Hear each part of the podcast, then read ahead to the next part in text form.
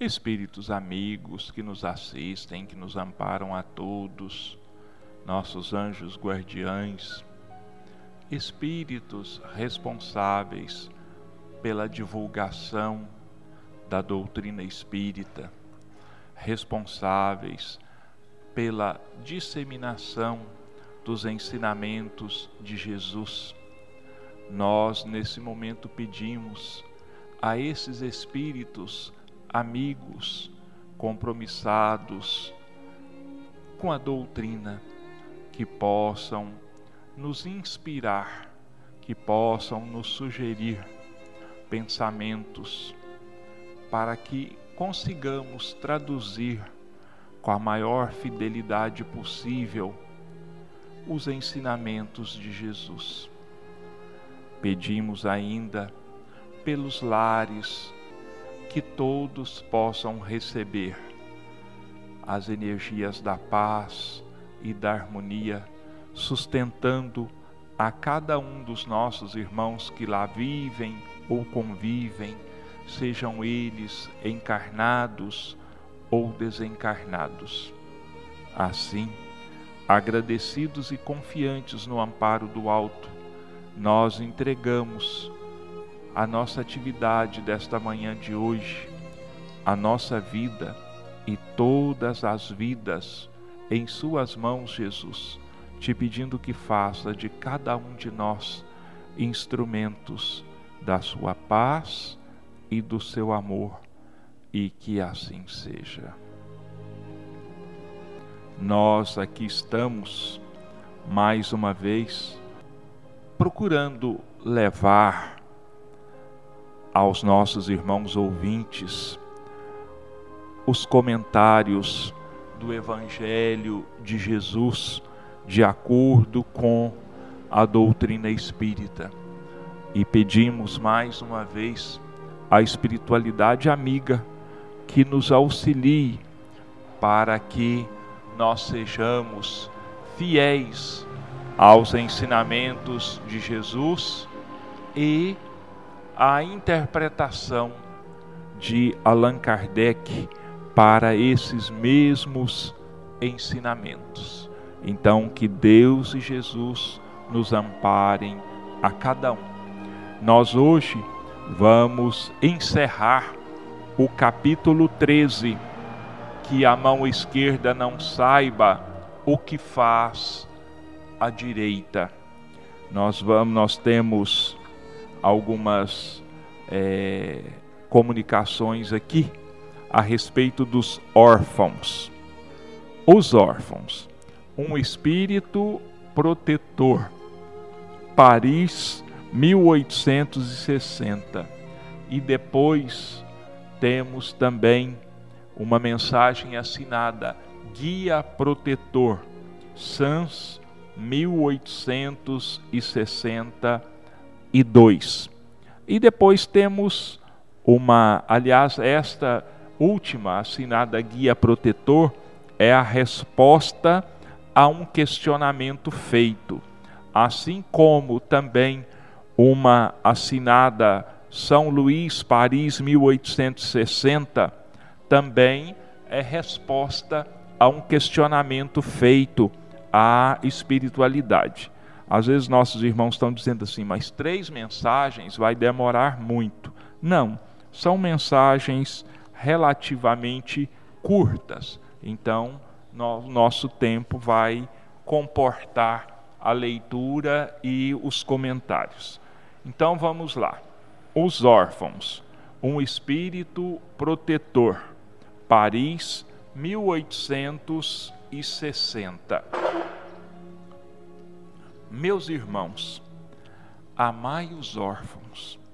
Se soubesseis quanto é triste estar só e abandonado, sobretudo quando criança, Deus permite que existam órfãos para nos animar a lhes servirmos de paz.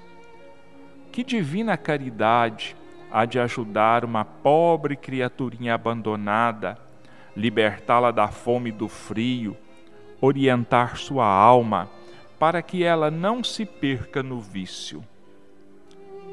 quem estende a mão a uma criança abandonada é agradável a Deus, porque demonstra compreender e praticar a sua lei. Lembrai-vos também de que frequentemente a criança que agora socorreis vos foi cara numa encarnação anterior, e se o pudesseis recordar, o que fazeis já não seria caridade, mas o cumprimento de um dever. Assim, portanto, meus amigos, todo sofredor é vosso irmão e tem direito à vossa caridade. Não é essa caridade que magoa o coração, não a essa caridade, não a essa esmola que queima a mão que a recebe, pois os vossos óbolos são frequentemente muito amargos. Quantas vezes eles seriam recusados se a doença e a privação não estivessem no casebre, não os esperassem no casebre. Dai com ternura, juntando ao benefício material o mais precioso de todos: uma boa palavra, uma carícia, um sorriso amigo. Evitai esse ar protetoral que revolve a lâmina no coração que sangra e pensai que, ao fazer o bem, trabalhai para vós e para os vossos. Então, nossos irmãos, é, nós temos aqui esta breve mensagem sobre os órfãos. Se ela é breve, se ela é curta, o mesmo não acontece com o seu teor, o mesmo não acontece com o seu ensinamento. Fechando esse capítulo, que a mão esquerda não saiba o que faz a direita, então os Espíritos falando para nós da beneficência, da benevolência, da piedade e vem esse espírito que assina um espírito protetor e nos chama a atenção para a situação dos órfãos. É claro, esta mensagem foi ditada há mais de 150 anos, nós sabemos disso. A situação naquela época era uma a situação dos órfãos, dos velhos, dos abandonados, dos pobres e necessitados em geral. Mas será que mudou tanto assim que ela já não seja mais não seja mais necessário a análise dessa mensagem, o aprendizado desta mensagem? É claro que não. Órfãos ainda existem, necessitados ainda existem. E a dor do órfão é tão grande hoje quanto foi naquela época e como foi em todas as épocas. Então, se nós pudermos de alguma forma ampararmos aos órfãos, auxiliarmos aos órfãos, nós estamos exercitando a piedade para com ele, a benevolência, a caridade plena para com ele. Porque o Espírito diz aqui que é muito triste ser só e abandonado principalmente na infância. Então, nossos irmãos, deixemos os nossos corações se enternecerem diante desses seres tão frágeis, abandonados, desleixados, entregues à própria sorte. Mas aí alguém poderia estar pensando, mas hoje nós temos é, orfanatos, hoje nós temos conselho tutelar, nós temos a vara da infância, da juventude. Sim, nós temos. Mas será que a lei vai proporcionar alegria a esses órfãos? Será que vai consolá-los nas suas dores? Ela pode até às vezes garantir um certo bem-estar material. Mas a lei aplicada pura e simplesmente, ela chega a ser às vezes cruel. E é aí então que entra o nosso coração. É aí que entra a nossa piedade, é aí que entra a nossa caridade, o nosso espírito fraternal. E, mais uma vez, como não poderia deixar de ser, como nós precisamos ser sempre lembrados, vem a questão da reencarnação, vem a questão de outras vidas, de outras vivências. Esse órfão, esse serzinho abandonado, será que não é alguém que nos foi caro em uma vida passada e que agora se aproxima de nós, pedindo indiretamente amparo e sustentação? Mas quem nos garante, Getúlio, que foi alguém muito próximo a nós? Aí digo eu, e quem nos garante que é alguém completamente desconhecido? Se for, se for alguém desconhecido, nem por isso deixa de merecer o nosso carinho e o nosso amparo.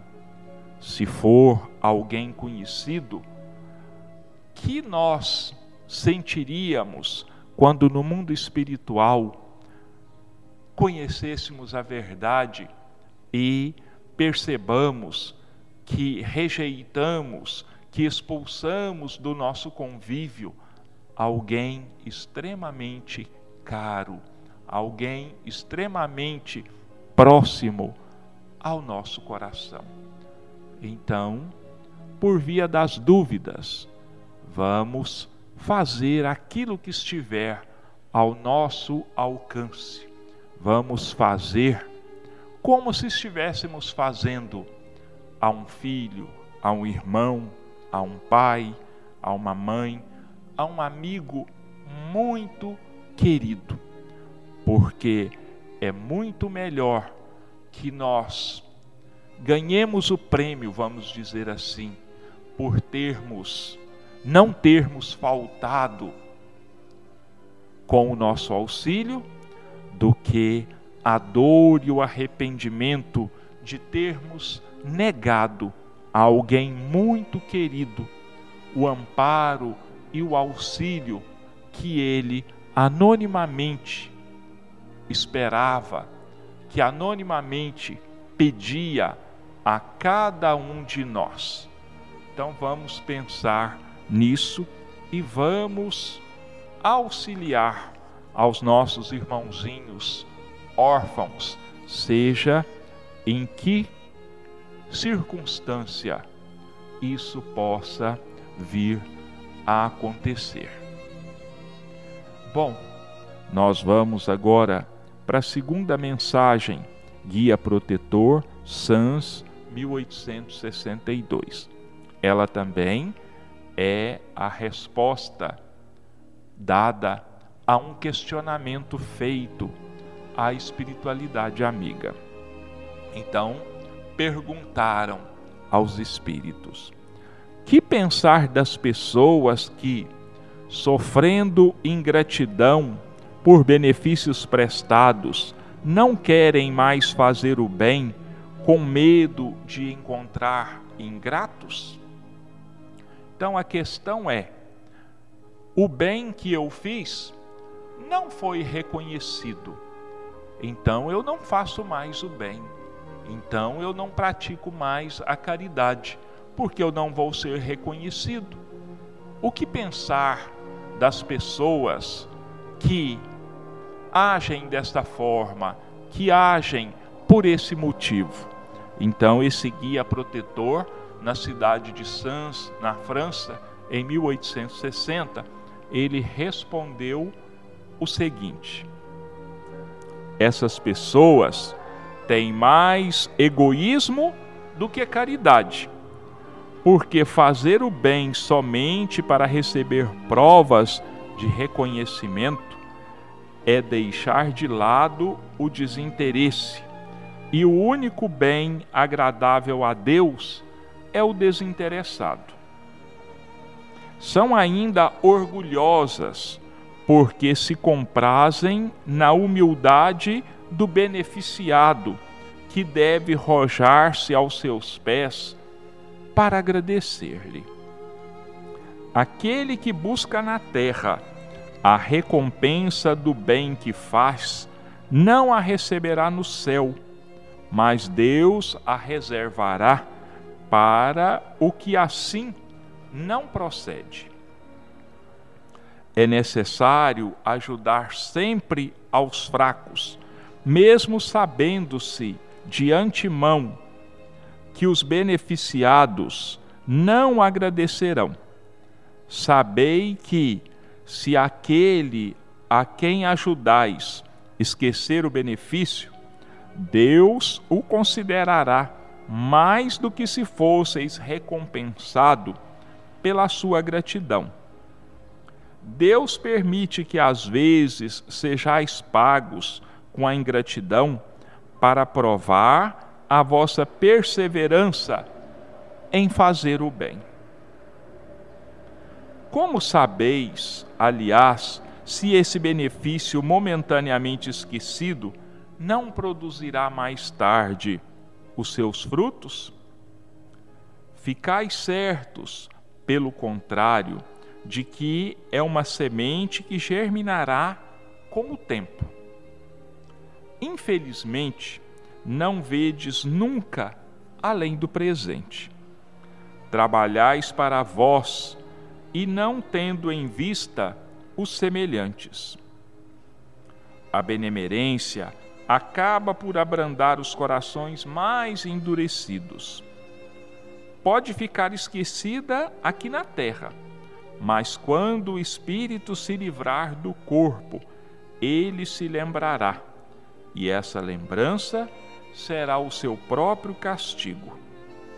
Então, ele lamentará a sua ingratidão, desejará reparar a sua falta pagar a sua dívida noutra existência, aceitando mesmo, frequentemente, uma vida de devotamento ao seu benfeitor.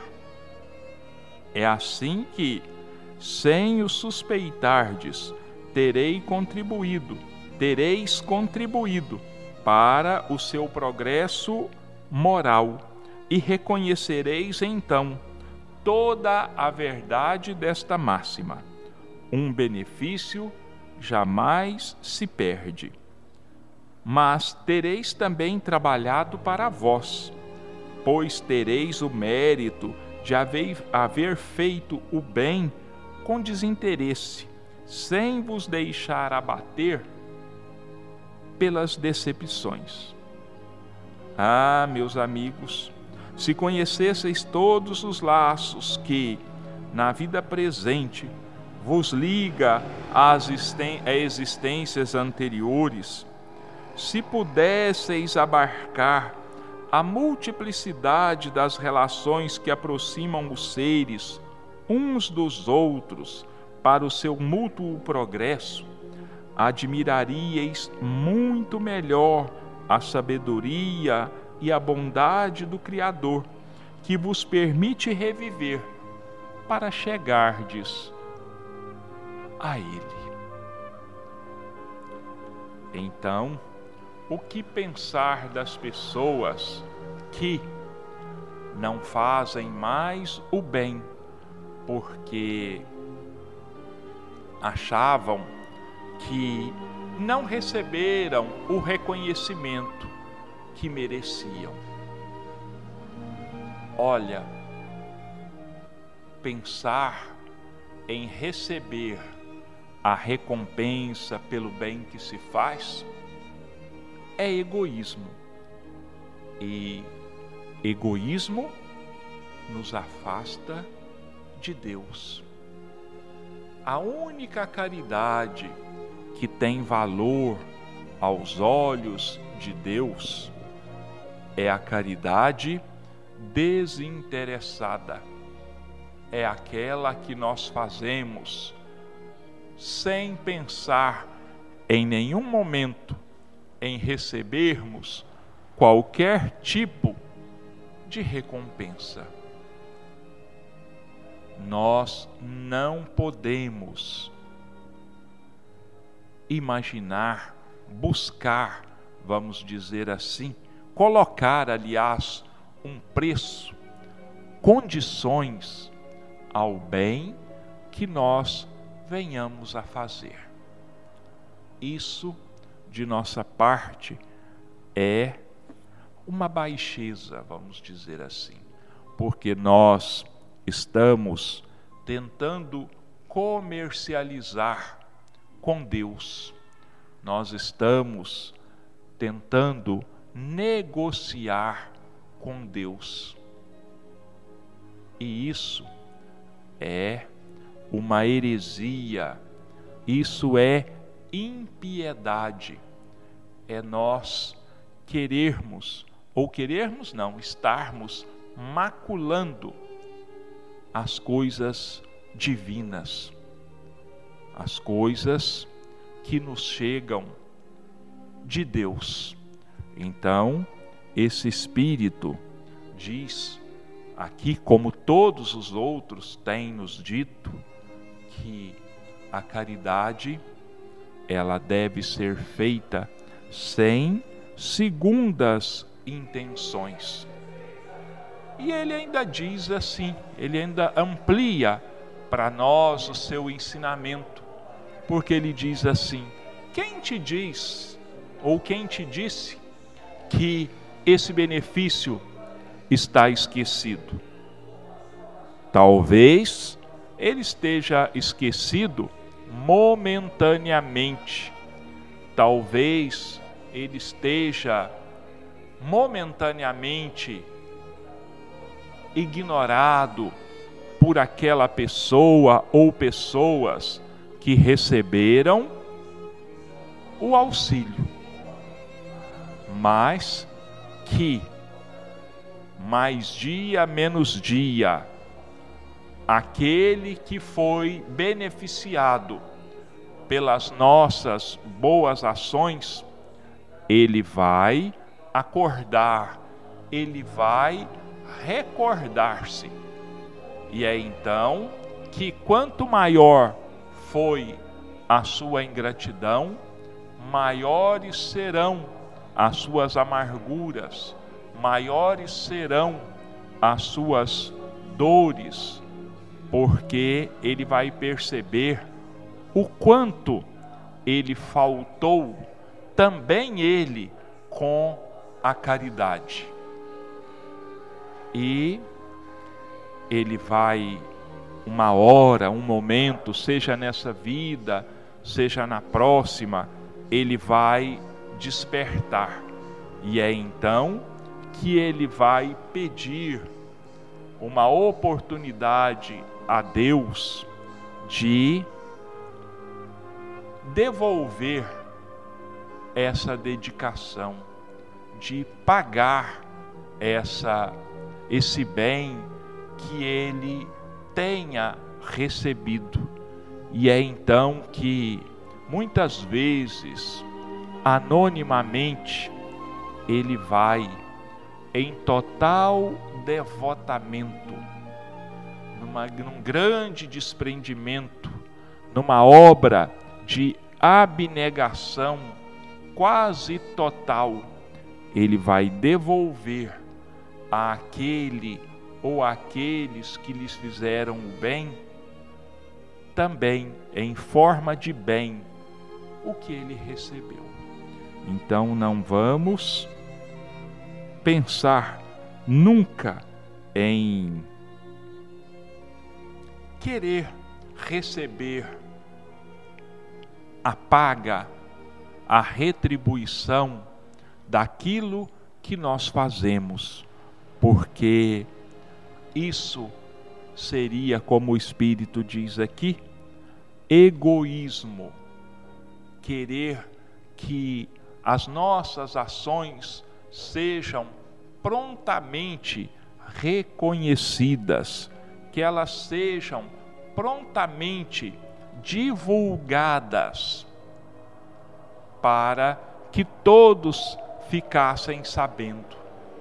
Vamos nos lembrar dos ensinamentos de Jesus, que diz assim: quando derdes esmola, não fazeis soar a trombeta diante de vós. Né? Não vamos. Ele falou isso com relação à oração, mas nós podemos também trazer essa passagem para o nosso caso aqui da caridade, das boas ações. Nós precisamos entender que se a nossa boa ação não foi entendida, não foi reconhecida pelos homens, ela será reconhecida por Deus. E o que realmente importa para nós? O reconhecimento humano, a recompensa humana ou a recompensa divina? O que que, que, que para nós interessa mais? É lógico, eu sei qual é a resposta de cada um dos nossos irmãos. O que tem realmente valor para nós é o que vem dos céus. E Deus na sua justiça, vai nos recompensar, porque existe uma frase de Chico Xavier que ela diz mais ou menos assim: o bem que você faz agora será o seu advogado em qualquer tempo e em qualquer lugar. Então, nunca, jamais o bem que nós venhamos a praticar jamais será esquecido. Jamais. Vai chegar sempre o momento em que nós vamos receber a retribuição nós vamos receber a recompensa. Pode ser amanhã, daqui um ano, na próxima encarnação ou nas próximas encarnações, mas esse bem que nós espalhamos ao nosso redor, ele um dia vai voltar para nós com toda a certeza.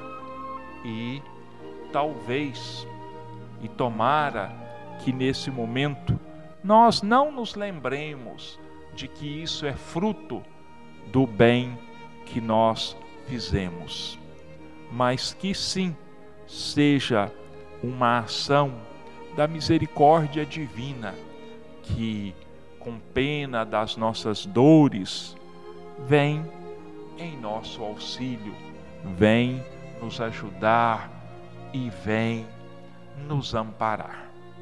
Bom, então vamos agora para para a terceira mensagem, é um parágrafo curtinho de São Luís, que foi também, como eu disse, resposta a um questionamento feito aos espíritos.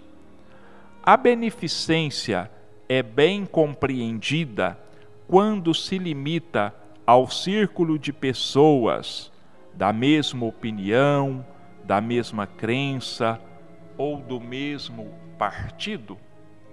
Quer dizer, a pessoa que limita a sua caridade àqueles que pensam como ele, aqueles que são da sua mesma religião ou do mesmo partido, que tenham as mesmas ideias, a pessoa que limita as suas ações caridosas a esse pequeno círculo, ela compreendeu bem o que seja a caridade? Então, São Luís responde: Não, pois é sobretudo o espírito de seita e de partido que deve ser abolido, porque todos os homens são irmãos.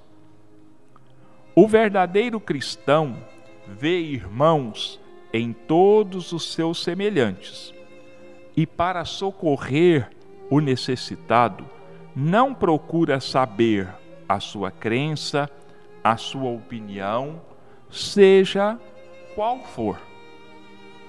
Seguiria ele o preceito de Jesus Cristo, que manda amar até mesmo os inimigos, se repelisse o infeliz por ter crença diferente da sua? Que o socorra, pois, sem lhe interpelar a consciência, mesmo porque, se for um inimigo da religião, será esse o meio de fazer que ele a ame. Repelindo-o, só faria que a odiasse. Muito sábio o conselho de São Luís, porque nas entrelinhas ele diz o seguinte: sendo todos os homens irmãos, como somos, irmãos em Deus, irmãos em Cristo,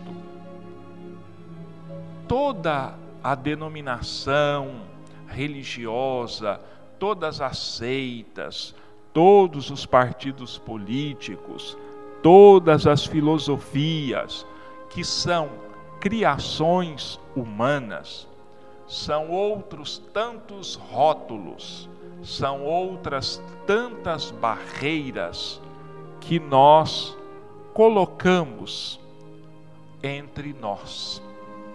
E que é esse espírito de seita que precisa ser abolido, que precisa desaparecer e deve vigorar entre nós apenas a fraternidade, porque nós temos que nos enxergar, antes de tudo, como irmãos, como cristãos que somos. Não importa, absolutamente não tem importância se eu seja espírita, católico, evangélico, budista, muçulmano, isso são criações humanas. E um dia essas barreiras vão desaparecer. Não estou dizendo aqui que o catolicismo vai desaparecer, que a, o protestantismo vai desaparecer, o budismo. Não é isso é que um dia nós vamos entender que o a seita a qual eu pertenço, leve ela o nome que levar, não tem nenhuma importância. O que tem importância é amar a Deus sobre todas as coisas e ao nosso próximo como a nós mesmos. Então nós vamos derrubar esses muros, nós vamos superar essas barreiras, nós vamos nos abraçar, porque vamos perceber finalmente que o fundo de toda e qualquer crença religiosa se resume nesses dois mandamentos: amar a Deus sobre todas as coisas e amarmos ao nosso próximo como a nós mesmos. Ou seja, nós vamos perceber que, independente da nossa maneira de pensar, independente da maneira como nós adoremos a Deus, nós somos irmãos. E é isso o que tem a sua verdadeira importância para nós. Bom, nossos irmãos, nós vamos passar agora para a segunda parte do nosso dos nossos comentários desta manhã de hoje. Nós estamos, como os nossos irmãos se lembram, com examinando uma outra obra de Emmanuel chamada Encontro Marcado, que é um também dos livros da coleção Emmanuel. Então nós vamos ler hoje o capítulo 2, analisar.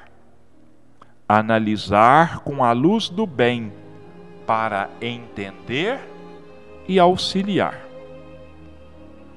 Quando analisares qualquer ocorrência menos feliz, procura ver o bem que permanece vivo e ativo por trás do mal aparente que supostamente esteja dominando a situação. Muitos daqueles que foram trazidos ao painel obscuro das provas com o objetivo de auxiliar os entes queridos e removê-las, simplesmente complicam-nas pelo hábito de se fixarem nas trevas, com esquecimento da nossa obrigação de clarear fraternalmente o caminho. Que dizer do bombeiro que atirasse petróleo à fogueira sob o pretexto de extinguir as chamas do incêndio? sempre que as circunstâncias te coloquem no tribunal da própria observação algum quadro de sofrimento ou desequilíbrio, deixa que o ar puro da fé positiva no valor do serviço te ventile a cabeça e surpreenderás o ângulo propício ao consolo ou à recuperação que te cabe empreender. Se ouves um comunicado inquietante, descerra as portas da alma a inspiração do otimismo e encontrarás para logo a palavra-chave destinada à solução dos casos mais aflitivos.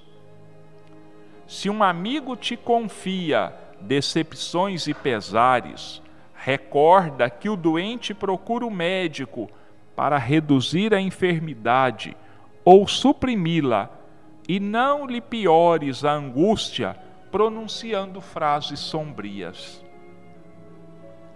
Pessimismo e azedume transformam pequeninos contratempos da vida em desastres grandes do coração. Ninguém progride ou se aperfeiçoa sem o contato social, o que vale afirmar que é preciso não apenas saber viver, mas também conviver.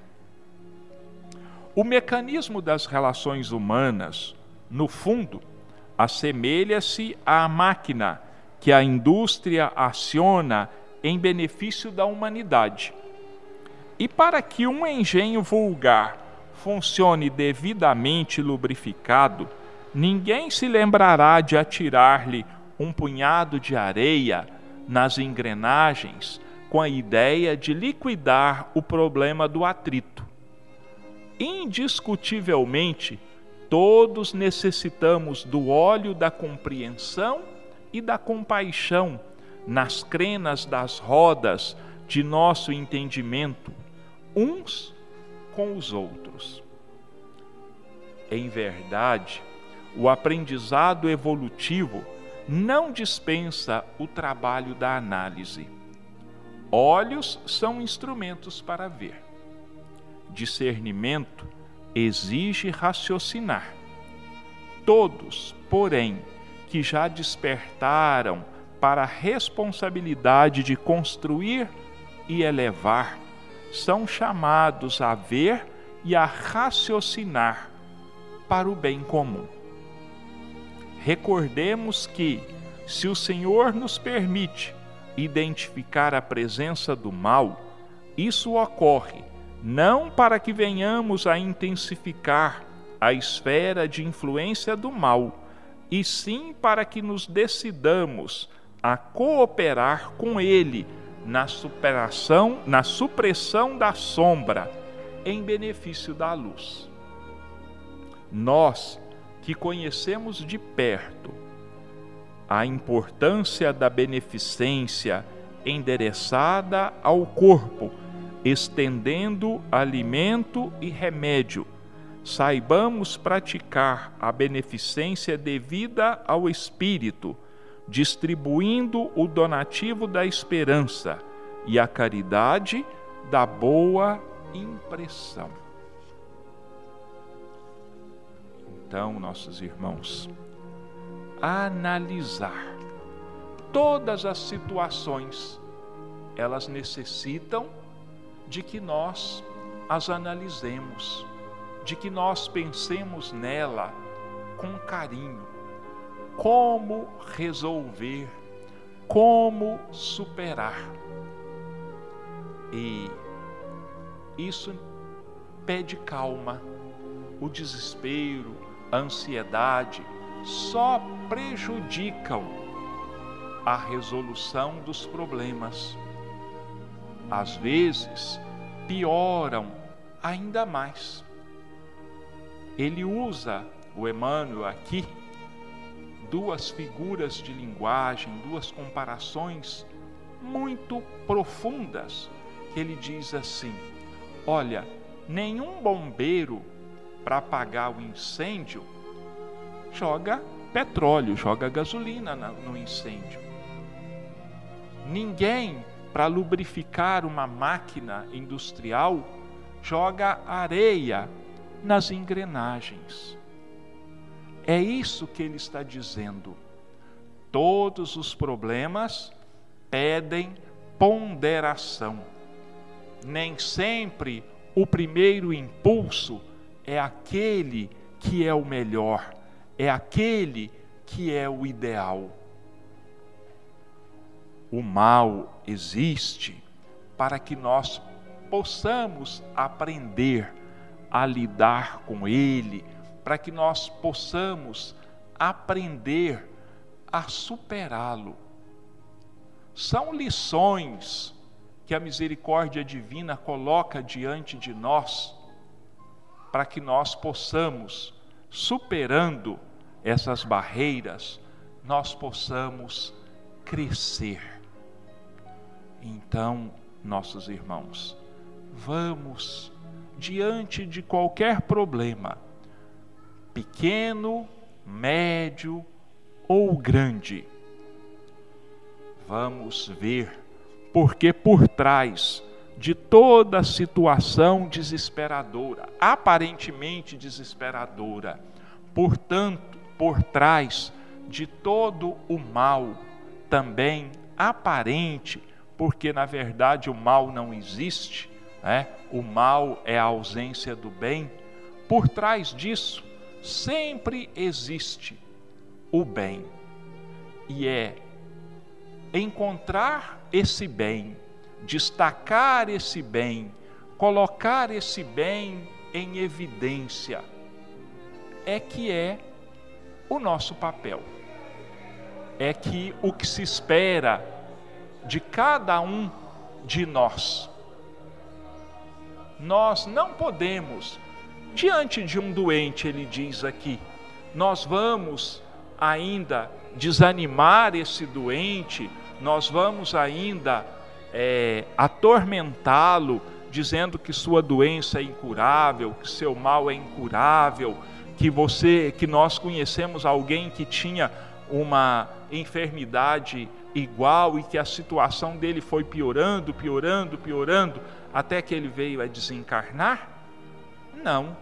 O doente procura um médico confiante em que o médico possa, se não curá-lo de todo, pelo menos remediar a sua enfermidade e auxiliá-lo a ter uma qualidade de vida que lhe dê a esperança de dias relativamente tranquilos.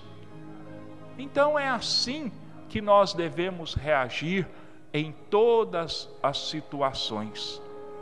Vamos nos lembrar que do outro lado daquela situação existe alguma coisa boa que está apenas esperando que nós saibamos como contornar o problema, como resolver o problema, para então desfrutarmos do bem que nos virá daquela situação momentaneamente aflitiva, momentaneamente desesperadora. Os Espíritos têm nos ensinado que Deus sempre coloca o remédio ao lado do mal. Quer dizer, todos os problemas têm solução. Basta que nós saibamos procurá-lo, procurá-la. Basta que nós saibamos esperar, que nós saibamos dar tempo ao tempo. E tudo vai se resolver. Porque, como eu disse, o mal, eu disse não, os espíritos é que disseram isso e que dizem isso.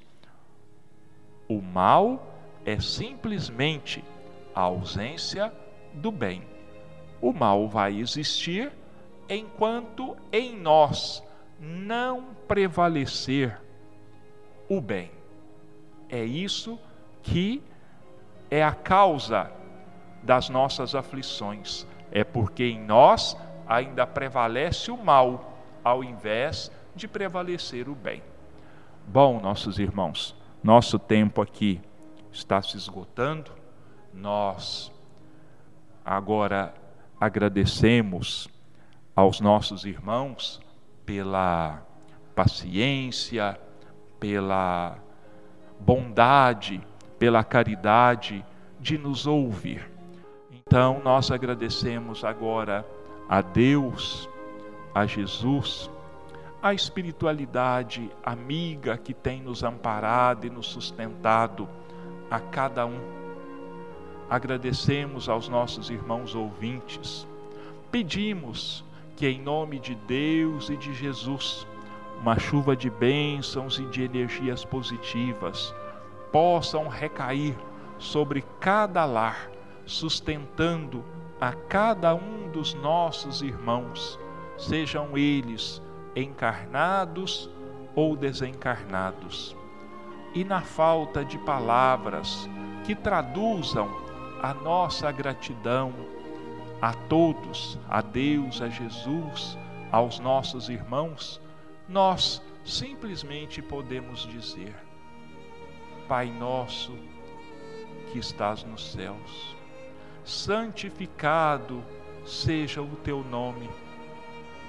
Venha a nós o vosso reino. Seja feita a tua vontade, assim na terra como nos céus. O pão nosso de cada dia nos dá hoje, Senhor. Perdoa-nos as nossas ofensas, assim como nós perdoamos a todos aqueles que nos tenham ofendido. E não nos deixa entregues às tentações, mas livra-nos, Senhor, de todo o mal, e que assim seja.